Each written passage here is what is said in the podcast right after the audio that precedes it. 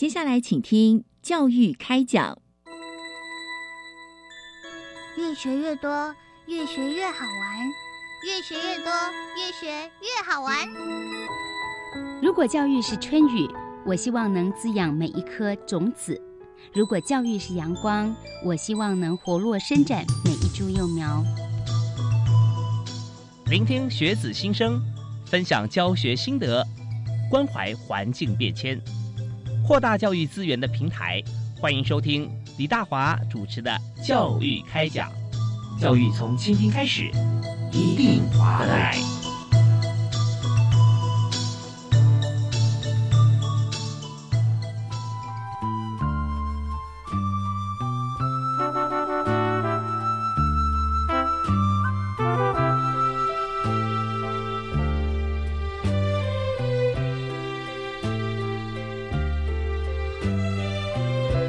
亲爱的听众朋友，大家好，大家晚安，非常欢迎您锁定国立教育广播电台，收听每个礼拜一跟礼拜二这个时间晚上七点零五到八点为您播出的教育开讲节目，我是主持人李大华。那么在教育开讲里面，我们所谈的全部都是最新啊，现在最及时的教育政策以及实践的成果啊。那在今天我们要谈的这个部分非常重要，因为我们这自从这个多元入学这个概念哈开始执行以来，我们就发现入学的管道，尤其大学入学管道非常的多元。而今天所要谈的就是其中。中一部分哈，呃，深具特色的特殊选材入学学生的经验分享。那特殊选材到底是怎么进行呢？有些朋友可能大学毕业蛮久了，或者说现在可能家里孩子还小啊，但这个管道啊，这条管道是非常重要的，因为特殊选材招生计划啊，是为了改善现在有多元入学制度，比较难鉴别。部分具有特殊才能啊，或者特殊的经历，或者特殊成就的学生，呃，不然就是大家觉得说都是一试定终生啊啊啊，那他明明在这一方面啊就特别好，有些是在影音的制作方面啊、戏剧方面、音乐方面啊这些既有的，或者更多像是现在新的有关于呃在城市的撰写啊这些，如果他花了很多的时间在这里哈有所成就，那势必如果用个通案的方式来。平凉的话，哈，来考量。那在别的地方，他因为花的时间，就时间在哪里，成就在哪里啊。所以这样的话，未必哈公平不说哈，就是说可能会埋没了非常棒的人才。所以呢，在一百零四到一零六学年度间哈，呃，我们就看到呃，由大学提供少数的名额啊，呃，然后在这两年之间，我们就开始以单独招生方式进行小规模示范。那又招收了不同教育资历的同学。那从一百零五年开始啊，一百零五学年度了啊，就是在下半学年度啊，七月份以后，也就是入学的时候是九月份了啊。鼓励国立大学招收弱势学生，以及各大学招收不同教育资历的同学。那这里包含哪些呢？包含像是境外的台生啊、新住民及其子女在地的学生啊，纳为招生对象。所以这种一百零七学年度纳入正式的管道，由大学提供啊构想计划和经过教育部审查通过以后可以办理。那未来哈将会视为政策需求以及办理成效，逐年来扩增办理学校以及招生的名额。所以在今天呢，我们就特别邀请两所大学在这方面啊，不但是做的非常的细心啊、仔细，而且呢有成效。同时，由这样子的一个管道特殊选材管道入学的同学啊，也在现场跟大家分享他们入学的经验。所以现在呢，我就介绍两所学校的代表。啊，第一位要为您您介绍的是国立政治大学啊，在学校方面啊，学校代表是民族系的王亚平副教授，王老师您好。哎，主持人好，各位听众朋友，大家好，我是正大民族系的王亚平，是非常欢迎王老师啊。那但呃，老师在这个学校里面啊，说这个教授课程过程啦啊，还有负责同学这个入学的时候啊，有时候发觉说真的，呃，当老师时间掌控很困难啊。包含我们稍后要介绍徐老师也是一样，蜡烛不止两头烧啊，好几头烧啊，而且还要这个兼顾同学的学习成效。所以呃，这方面我们稍后来跟两位老师来取经。那在正大的学生代。代表呢？我们邀请民族系的钟凯志钟同学。哎，钟同学好，主持人好，主持人好，是大家好呀，非常欢迎凯志啊！现在是大一嘛，在对大一 OK，好，那稍后我们来谈一下啊，在入学的时候啊，我们怎么样透过这个管道啊，你要做哪些准备，或者在这个呃入学的过程当中哈，有一些特别的状况啊，就是说一般的同学可能没有经过这个管道，也让所有的朋友能够了解，那进而呢，在未来也许可以采取像这样子的一个管道来入学啊，人才不会被埋没。好，那接着我们要介绍在东海大学，在台中啊，非常优美的一所学校啊，东海大学的学校代表是东海社会系的许甘霖主任。嗨，徐教授好，主持人好，诶，各位听众好，我是东海大学社会系的徐甘霖，是非常欢迎徐老师哈。那呃，在这个东海，我们知道说它有这个多元化的一个校园呃的形态哈，这里面也非常优美。好，那让学生代表，我们今天请到两位啊，我们介绍第一位同学是参旅管理系的王尚尚同学，哎，王同学好，主持人好。各位听众好，我是东海大学餐旅管理系的王尚尚呀，非常欢迎尚尚啊，来到我们节目现场，非常欢迎尚尚来上节目啊。是在这个过程当中，我们知道在餐旅管理方面哈，呃，一定有很多经验可以跟大家分享。那第二位是社会系的林宣阳同学，哎，宣阳好，主持人好，听众朋友大家好，是好，那宣阳是非常欢迎宣阳。呃，今天来的三位同学都是大一啊，所以我们在这个入学的过程记忆犹新。那现在才我们看，在这个今年嘛，我马上就是就就是呃最新的一届的同学。好，那我们在切入这个主要的重点，就是学校用什么样的方式来做特殊选材呢？那这个题目，首先哈，我们就先从正大开始啊，这个请王亚平王老师哈跟大家来分享一下正大的做法好吗？好。呃，主持人跟各位听众朋友，大家好。那我们正大这边的话，是由学校的教务处哦，那先征求各系愿意参加呃特殊选材的科系，嗯，那呃去分配名额。那以我们民族系来讲，我们是争取一名。特殊选材，那最多的是在呃东南亚语言学系，他们曾经有收到呃四个或五个，那还有应数序的话是三个，对，嗯，所以就是按照这个呃招收的原额。那一开始的话，因为我之前是担任系主任的工作，所以大概我们已经办了三届，那主要是针对说，嗯。呃，学习经验比较特别，像今天来的凯智，他可能就是有国外求学的经验。那另外也有呃台生学呃海外的台商学校，那另外还有嗯新住民的学子，或者是呃国内的原住民学生，呃这些类型的人就会来参加我们民族学系的特殊选材。另外还有一个是国内的实验教育，譬如说像各地的华德福学校，或者是在家自学的同学。会来申请我们民族学系，那因为我们的员额只有一名哦，所以竞争非常的激烈，所以呃，大概老师们就是会蛮像申请入学，就是同学们要事先准备他的呃申请和呃读书计划、申请书，那。呃，还有他的相关的作品，然后老师们会事先呃开会初选，然后初选以后，我们再邀请入选的入围的前三名的同学，然后再经过一个面试，然后那个面试是一个集体面试哦，就是系上会派出多对多对对，就是最后是。得分最高的人，然后才能够排呃考上这个特殊选材，所以是非常优秀而且非常独特。那目前为止，呃呃，三届的同学表现都非常的好。这样，以上说明，谢谢。是，那我要请教一下亚萍老师哈，就是说，因为我们原额只有一位嘛，那我们就分为两个阶段，第一阶段是初审嘛，第二阶段是面试啊。那如果说初审通过的话，那是不是在面试的地方就我们只开面试了？那书审的话，分数就只要我们通过，然后大家到另外一个阶段，我们就来做呃面试的评比，是不是这样子？哎，是的，就是说基本上书审就是呃。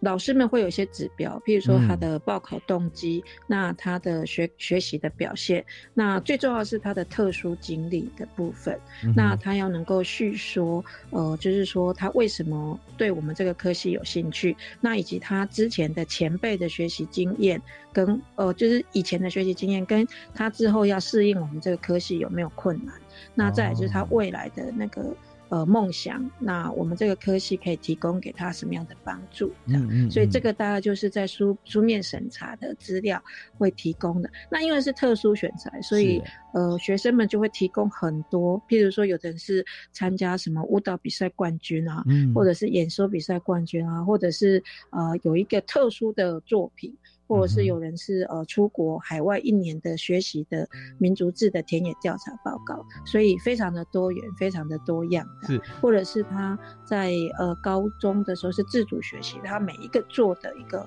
呃成果，然后很适合我们民族学的田野调查。对，他们会自己去了解这个科系以后，提供他适合这个科系的相关资料，大概是这样。是，那老师讲非常的清楚和仔细哈。那我这边还有一些这个问题要请教，有关于这个面向哈，就是我们用 focus 这个这个焦点的时候，那它有很多的面向，我们怎么样来掌握？那包含就是老师刚提到说，在今年正大民族学系只有一个名额嘛，对不对？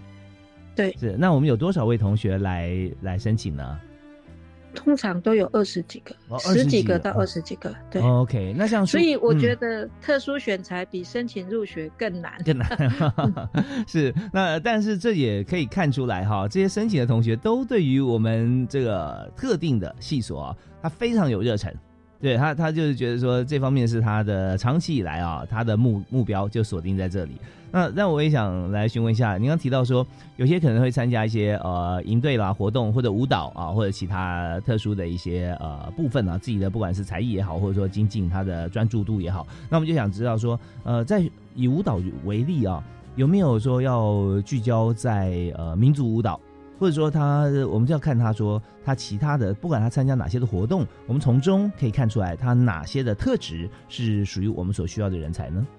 我们这个系比较特别，因为我们是研究少数民族的文化，嗯，所以在舞蹈方面的确，如果是有民族舞蹈专长的话，呃，可以进来。那我们第一届的特殊选材的学生，他就会有自主学习的经验，就是他可能就会自己去参加一个舞团，然后用一年一个 gap year 的时间去学习一些舞蹈，然后他，可是我们不是专门教舞蹈的科系，所以我们希望的是透过这个舞蹈去学习那个文化，所以。那个同学就展现出他对文化的热忱，因为他觉得舞蹈他在舞团持续学习就好了，但是他想要理解属于民族文化那个部分，嗯、所以他申请舞系，所以是有这样的同学，但是不是像那种民族舞蹈科系，就是要要很会跳舞的，我们我们不是走这样特殊选的。那因为每一届申请的孩子都不一样，所以我们老师们最后就是就会反复一直开会。辩论讨论说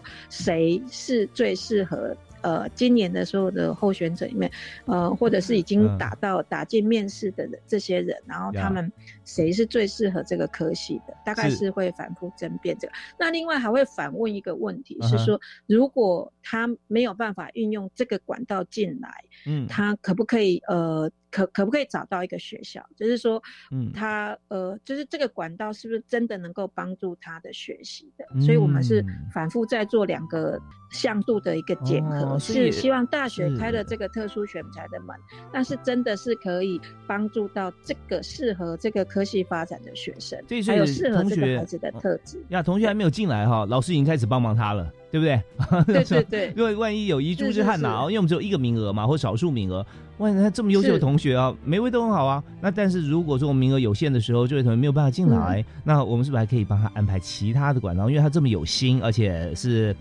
是一个非常、嗯、呃上进啊、很很努力的一个青年嘛啊，所以不管有没有进学校，那教授已经帮忙了。所以同学在准备的过程啊，很辛苦。那在所有的这个书审跟面试结束之后，松一口气。那才是教授痛苦的开始啊！要开要开始讨论呐啊，来谈到底我们选一位或者少数的名额应该要放给谁呢？好，那我们在最后一点时间哈，我这一阶段我们就邀请正大民族系一年级的钟凯志同学啊，来谈谈看当初你是如何准备的。哦，主持人好，大家好。是呃，那时候我准备的时候，因为我原本之前并不是走一般的体制学习，就。因为我从小就被我母亲送进寺院里面，嗯，所以我一般的从国小到高中的这些国音素我都没有学到，所以我后来就我自己去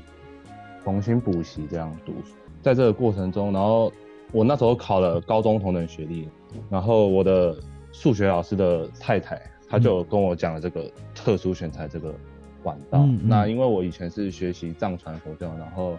我又有学了学习的藏文，这样。是那刚好我找了非常多的学校，就呃看每个系到底哪一个是适合我的。嗯那最后找嗯到了民族系这样。那因为民族系刚好是符合，他们是研究少数民族嘛，那藏族也被包括在里面。那我也很希望说，因为我以前学习了他们很多的东西，那我嗯很希望说，哎、透过系上他们是又又是用什么样的眼光去看待这这样 OK 这些名字这样。是，虽然你是汉族，但是你学的是藏族文化，学的非常深，对不对？呃，对对，是，所以你在寺院里面有没有觉得说有灵童转世的感觉啊 没有啦，我我我没有，我不是灵童转世，？OK，好，真的会看到一些对。是，好吧，那我们这边稍后一下，我们听一小段音乐啊。稍后回来，我们会把正大民族系的这整个评选的过程，还有同学在学校里面的经历啊，我们会放在呃下一个阶段里面哈。第一段跟大家来分享，而紧接着呢，我们稍后会访问啊，来自东海大学的老师以及同学代表啊。我们休息一下，马上回来。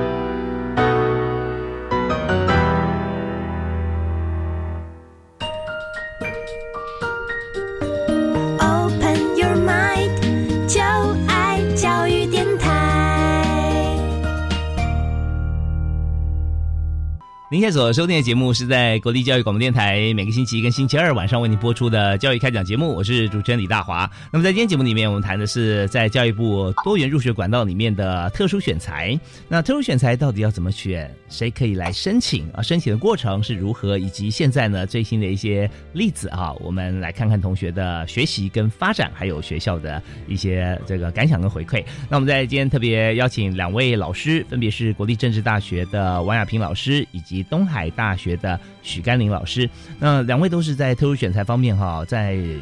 今年哈，在一百一十年度哈，来为学校啊选到了非常棒的人才。我们刚才谈的是正大民族学系，那接下来我们来看一下在台中的东海大学，我们要请社会学系的许甘霖许主任啊来谈在学校里面特殊选材的最新的情形。哎，许老师好，哎，主持人好，哎，大家好。是那个东海大学关于特殊选材的入学管道哈，跟正大大概基本上很相似，嗯就是学校会先询问哈那个哪一个系所他愿意开放这样的一个管道，那诶再由这个系所去制定一些诶特殊的诶资格或者想要诶选取的这个人才。嗯那像我们社会系，诶因为社会学它比较没有明确的职场定位，嗯。那我们通常会鼓励同学进来之后，因为东海是综合型的大学，那基基本上除了没有医学院之外，你要学什么东西大概都有。是那所以我们会鼓励同学，你可以同时修另外一个呃比较明确职场定位这样子的一个双主修啊，嗯或者做这样的一个学习。是那我们会这样子鼓励同学。所以呢，如果你早已经有了自己的特殊专长，那我们更加的欢迎你，因为这个时候你来学社会学，就可能有比较明确的一个呃想法哈。嗯，那那个应用面就会很明确了啊。对，就比较明确，因为你早早已经自我探索已经到达一定的程度了，所以呢，我们从呃一百零八学年度就开始了，一百零八学年度三个，一百零九学年度两个，一零学年度四个，那一一学年度我们打算招收五个，因为特殊选材进来的同学表现非常好，嗯哼，哎，完全不输给一般包括推甄或者那个呃呃其他管道进来的这个学生。是那我们当然会透过这样的一种方式，看看他们是不适合、适合我们。好，那那个比如说，我们需要怎么样的人呢？什么叫做特殊才能、特殊专长表现等等这类的哈？嗯我们就像主持人刚刚讲到，如果只有一种评量标准的话，一定会有遗珠之憾。嗯哼，好，换一种标准就会有不同的遗珠之憾。那有一些特殊的才能，它值得，它如果加上社会学，可以发挥更好的这个学习效益，这正是我们希望得到的。所以，我们不以学测、职考等学科成绩作为基本的筛筛选工具，而希望你有特殊的才能、经历或者成就。像呃，我当系主任会看一下我们同学们的各种不同的，呃，从特殊选材专场进来的的的同学，嗯，有有的呢，他本身拍过微电影，OK，哦，拍过纪录片，是甚至有的，还有的已经出版过十几个，但是他并不打算到文学文学，嗯去，对对对，类似这样的科技去修，他反而对于呃社会面向的东西更加感兴趣。嗯那有的同学他高中时期已经参与一些呃社会倡议团体，而且积极的投入。像这样的同学，他很清楚自己需要什么，他对社会学可以对他起什么作用也比较清楚。是这类的同学，我们就相当的欢迎。所以在我们的那一种就是呃要求缴交的东西方面，当然你要你能够说服我们，你的确对某个东西不只是兴趣，而还有投入，嗯而且投入有一定的成绩。这个成绩不见得是要获得什么奖项还是什么这个东西，我们诶老师们也会看一下你这个东西究竟只是做个记录而已，还是你真的有兴趣投入在上面。那薛老师，我这边提一个问题哈，我插一个问题，就是说，那这样真的老师很开心啊，因为得天下英才而交之哈，那是老师最快乐的事情啊。那是可是这边也发现啊，这些大学部的同学才大一进来哦，感觉起来你好像是在带研究生，对不对？所以他是有时候修课的时候是不是也可以？呃有时候看看大学部的基础的课程啊，然后在硕博班的课啊，可或者老师研究室的一些一些 program，好像也可以来直接参与啊。是没错，那个像我曾经，我刚好两天前跟一个学生，嗯，然后诶、做做过诶、做过那个诶、辅导的讨论，是，然后诶、他觉得他修课的修课修的很快乐。嗯那我们当初是在一个我们系上的招生影片，就请他来拍，OK，类似像这个样子。哦我们系上也会创造一些跟这些特殊选材的同学相关的这个机会，嗯让他可以嗯有发挥的这个机会。嗯那也会鼓励他有各种不同的方式，然后可以，诶、既然你过去就不是受限于非常常规的教育，嗯，你进来大学之后也不要把自己绑死。OK，好，这是我们社会学提供的看看。是，那另外呢，在东海还有在这次社会学以外，还有参与管理系啊，也有王双双同学啊，今天代表同学来出席。那我们在这边因为第一件时间到了，我们先休息一下，稍后回来呢，我们再请主任还有两位同学啊，在第一阶段啊前期可以跟大家再分享一下啊，在进入学校之后用特殊选材的管道，那自己的感受跟收获。好，我们休息一下，马上回来。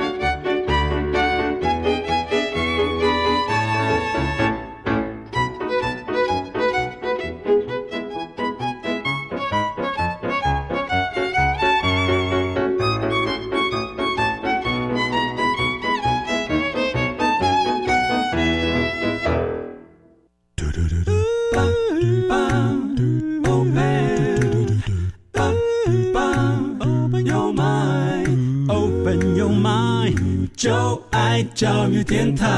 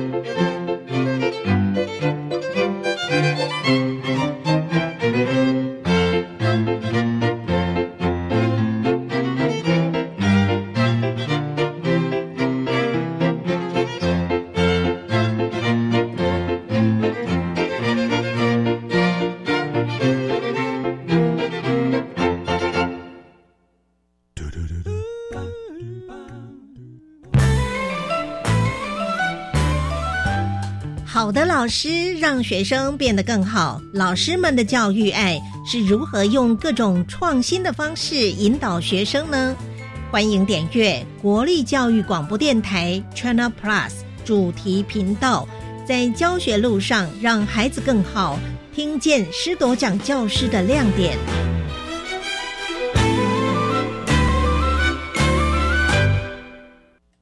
疫情期间，大家都在线上上课。不知道身心障碍学生的学习需求和权益有没有都被照顾到了？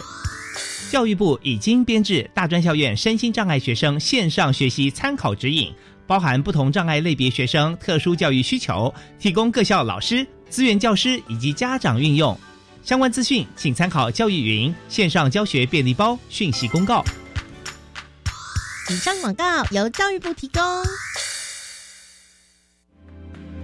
全球疫情升温，但在全民共同努力下，台湾恢复正常生活，政府更守住经济，创下经济成长率十一年来新高，再度成为疫情最稳定的国家。目前自购与国内外捐赠的疫苗到货顺利，疫苗覆盖率也已达预期，预估今年底第一季覆盖率可达八成，第二季覆盖率可望达到六成。为疫情拼经济，政府会继续努力。以上广告由行政院提供。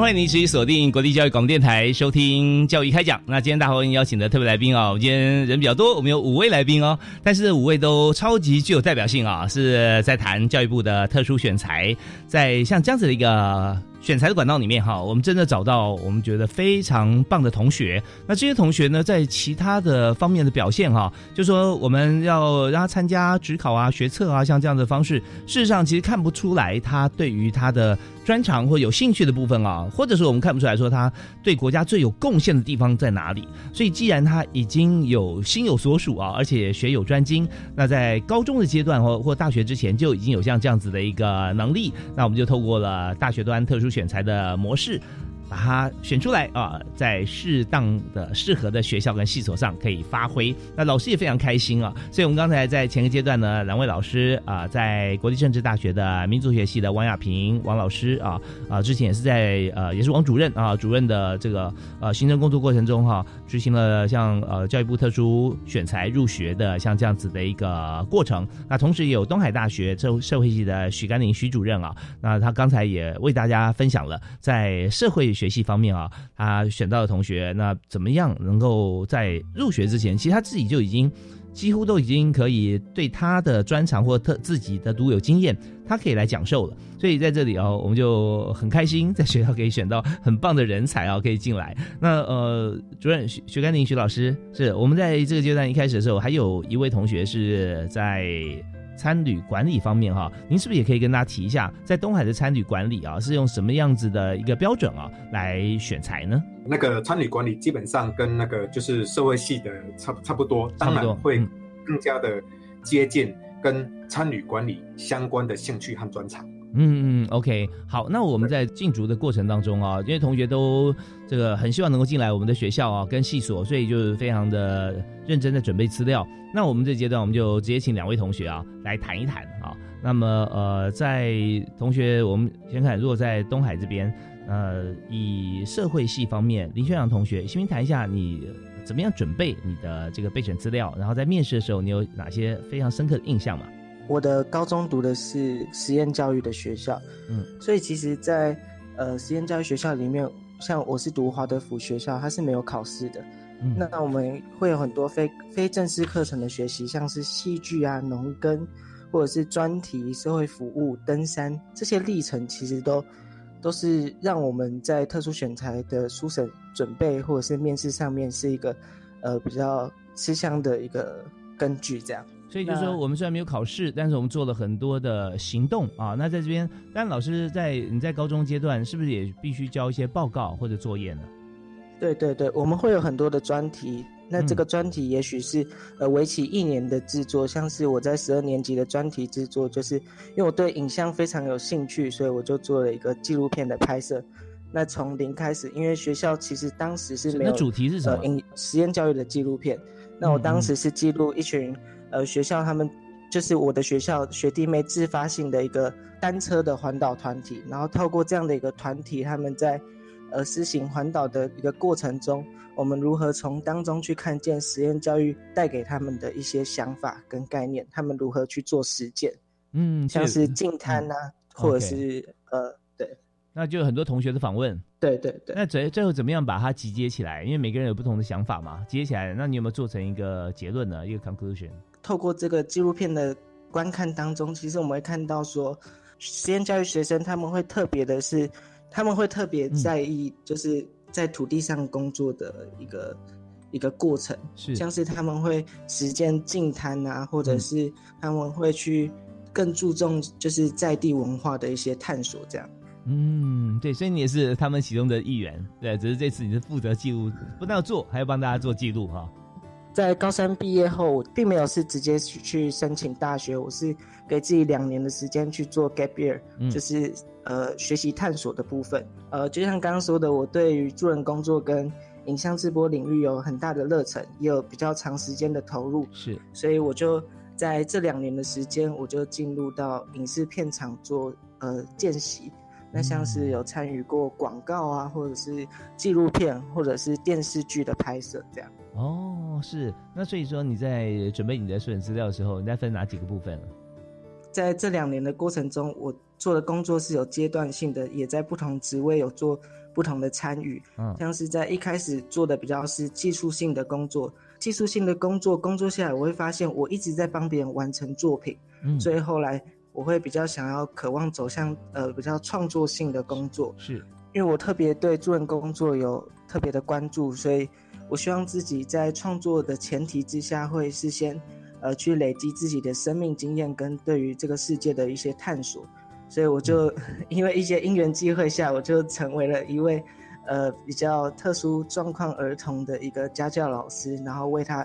安排跟。教学呃，他的自学的部分这样。嗯，OK，所以我们也知道说，在影像工作的发展过程中，有很多的这个工作者啊，他后来呢，因为他心中的理想跟商业之间哈，会有一些区隔，或者有那么一条鸿沟，所以最后就走向独立制片了。像现在我们听到宣扬他的。经验也是，就是如果说我们学到一些技能哈，呃，技术，但这是非常重要的，因为这是最基基层的一些能力。那学到之后，发觉说每天周而复始啊，重复一样的类型作品啊，商业广告或者说影像，但那些并对对自己来讲，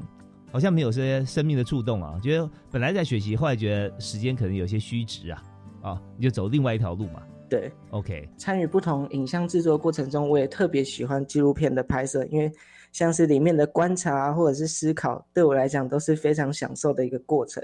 那这也是为什么有没有一些例子可以举给大家听？你在拍纪录片的时候，你哪些观察你很享受？像是参与公司谁来晚餐的一个拍摄的过程中。就是从进入一个家里面，我们并不是直接的去跟主要的主角去做对话，我们是先观察，可能他们他们家中的摆设啊，家人的互动啊，我们是先做观察，从中进而去了解说他们的一个生活习惯这样子。嗯，是，我相信这方面表述啊，一定深得徐老师之心哈，因为我们知道社会学的精要之一就是社会的网络啊，网络整体如何建构啊，在网络中间有没有断层啊，那该怎么样去补强？或者我们可以做哪些事能能够实质上帮忙？其实这些宣扬在入学之前就已经关心也观察，甚至有作品啊，那真的是非常棒。所以老师，你看到这作品，应该觉得说，好像我们平常在做的事情，他已经在做了啊。对，呀，所以在这边呢，呃，最后一点，我想请呃宣扬同学可以提一下，就是在面试的过程中有没有印象深刻的事？老实说，我在前一天的时候并没有特别的去做一个准备，准备，因为。一开始会一直猛看那个考古题，但是后来就想说，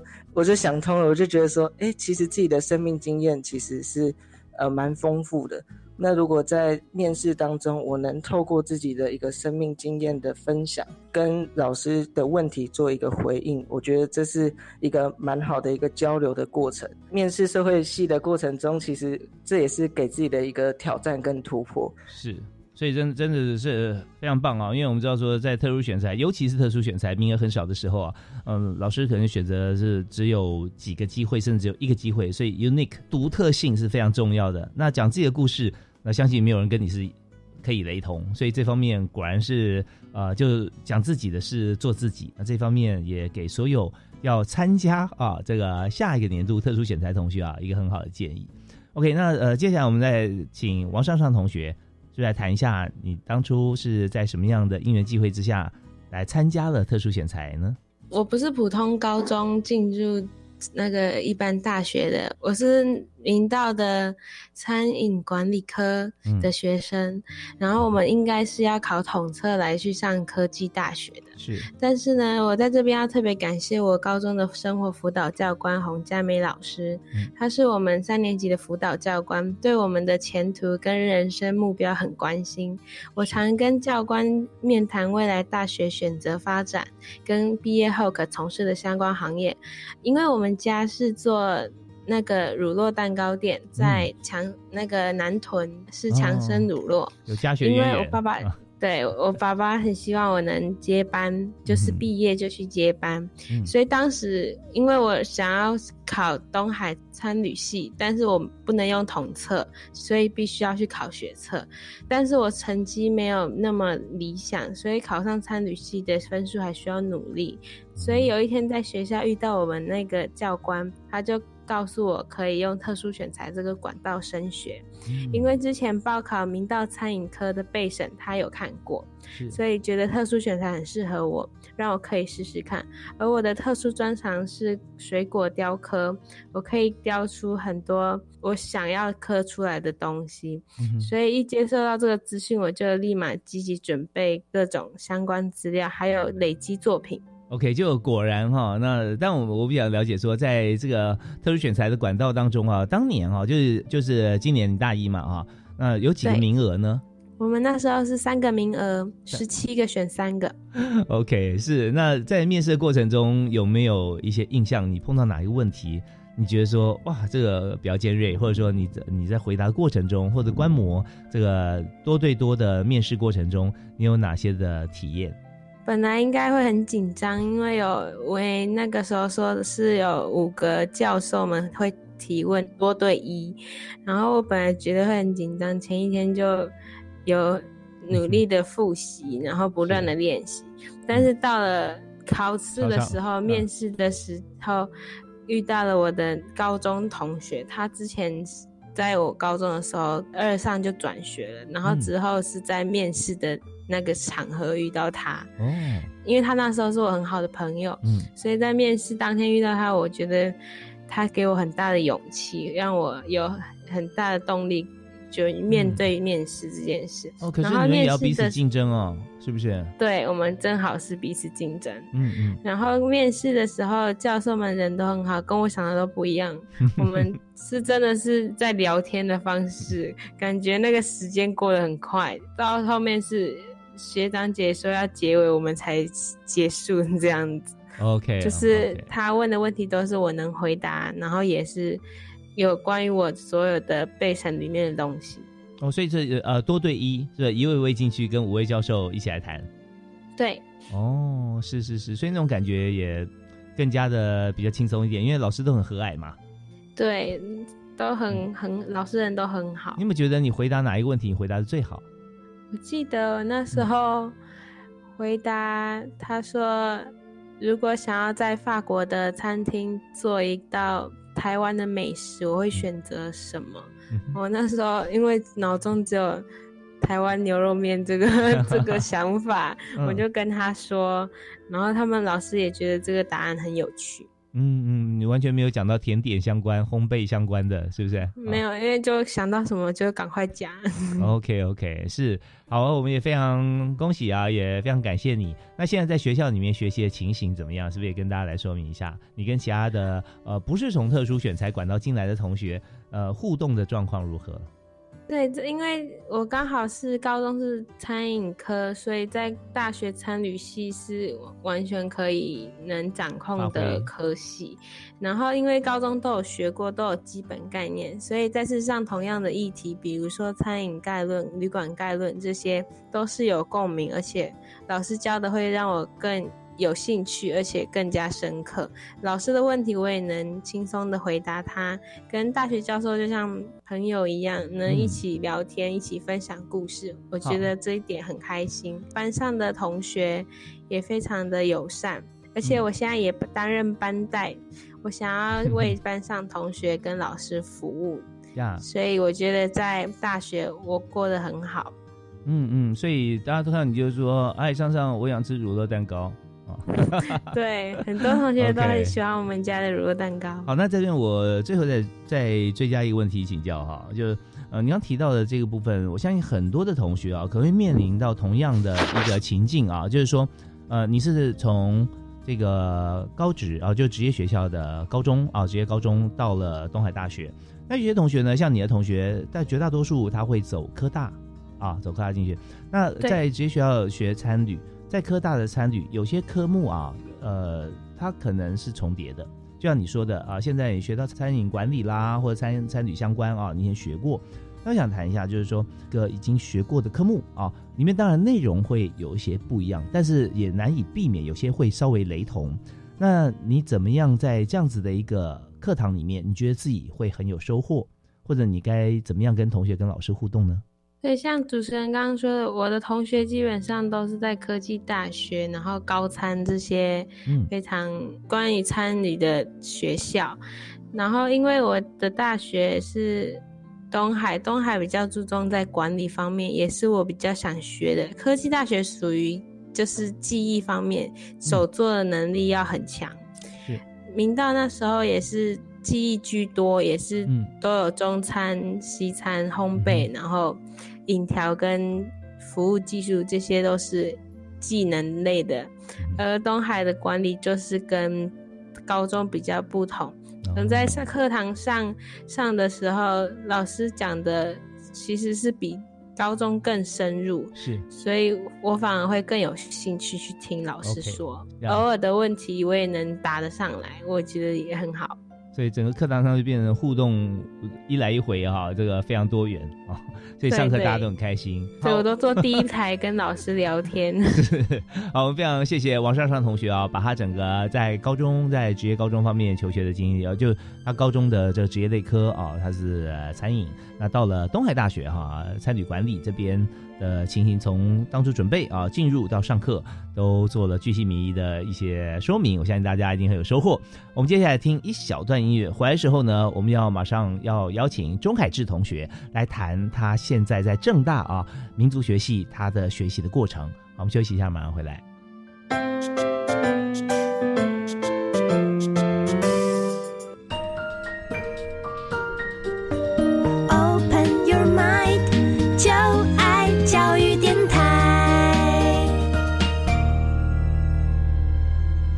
欢迎大家锁定国立教育广播电台收听教育开讲。那大华今天为您邀请的来宾所谈这个主题啊，真的是希望所有的朋友，如果你现在自己或者说家人啊，你的子女啊或朋友想要进入大学的时候，会发现说他真的很有他自己的专长哦啊，不需要经过这个学测啊，甚至统测，然后职考啊来进入理想中的大学。我们现在有非常多的多元入学管道，其中之一很特别，就是特殊选材。我们今天就邀请在正大以及在东海两位教授啊，两位主任来跟大家分享他们的经验，同时也有同学哈来跟我们现身说法。现在这个阶段呢，我们就要邀请在国际政治大学现在就读民族学系大一一年级的钟凯志啊，钟同学，嗨，凯志好。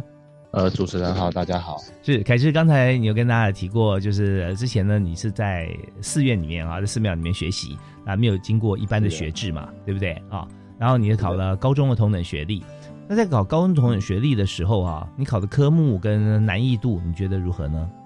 呃，科目就是正常国音数设置这样，它难易度其实不会很难，因为它会有四十趴的是考以前考过的。OK，是就是在基本都还是要学会。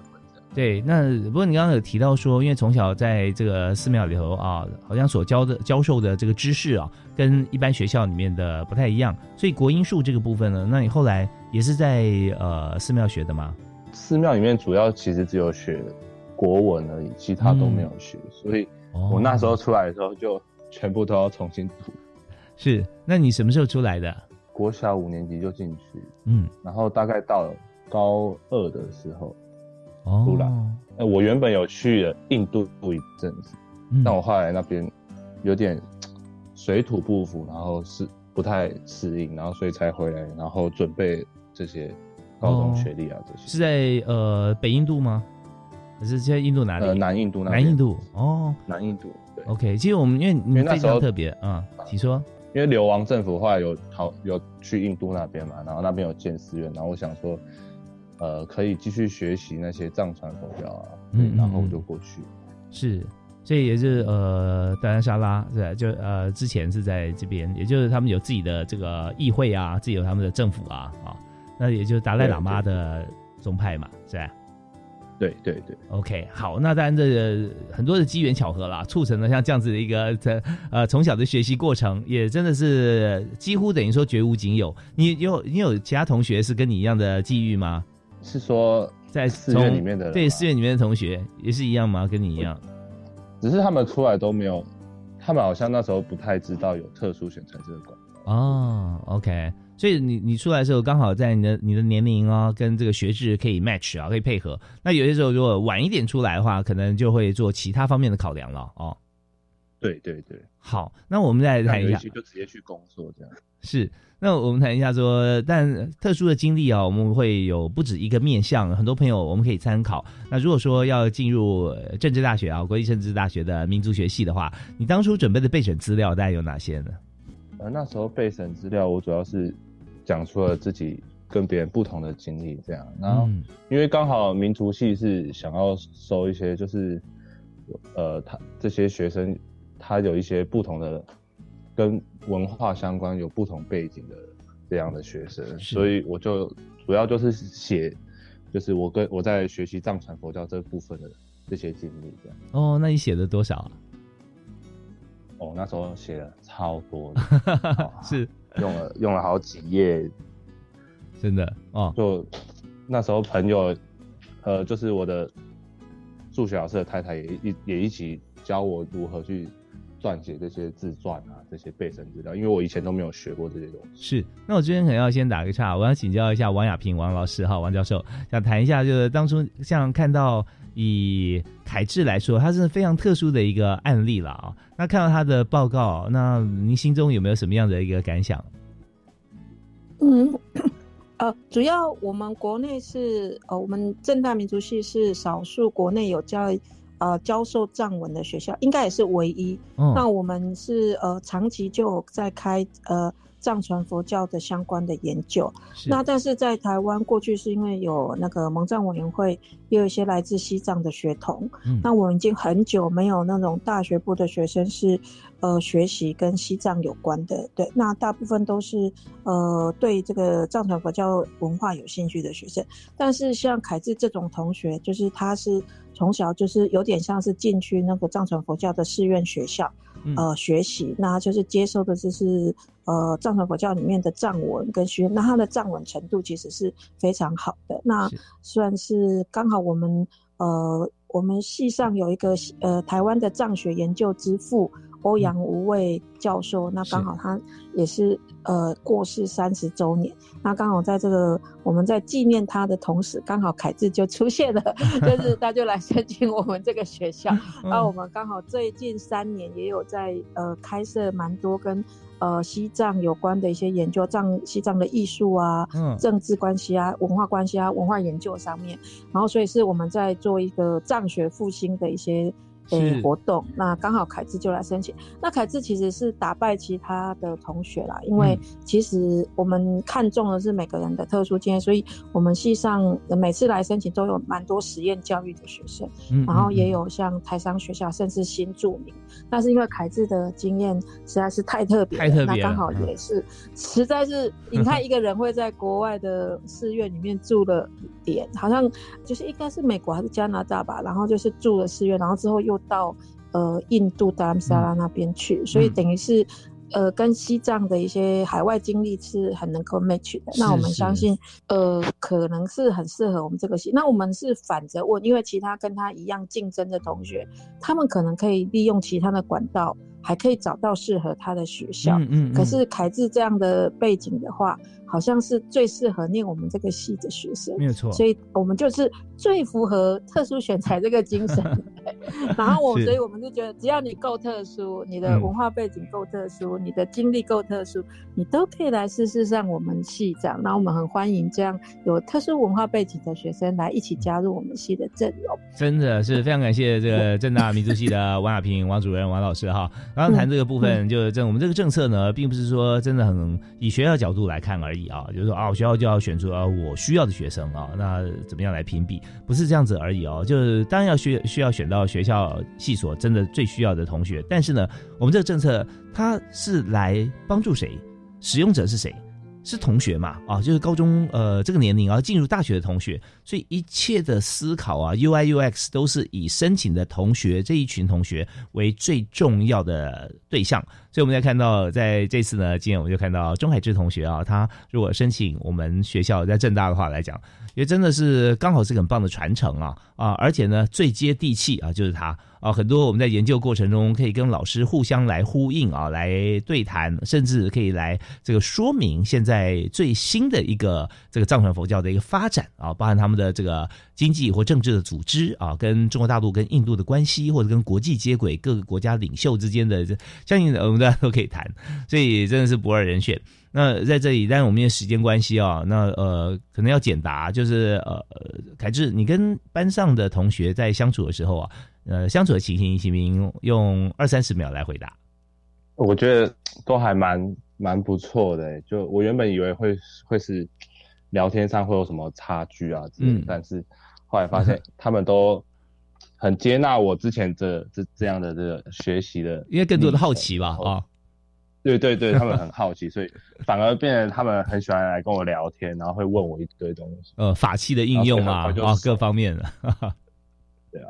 ，OK OK，好，因为我们今天节目时间关系啊，到这边其实因为我们呃来宾人数啊有五位，而且我们的希望说每一集节目大家都可以收听到呃真正的啊非常详细详实的内容哈、关键内容。那我们现在时间已经到了，甚至有点超过，所以呃两位老师啊，我们是每位简短，可能用大概二十秒钟可以跟大家来做个结论，好不好？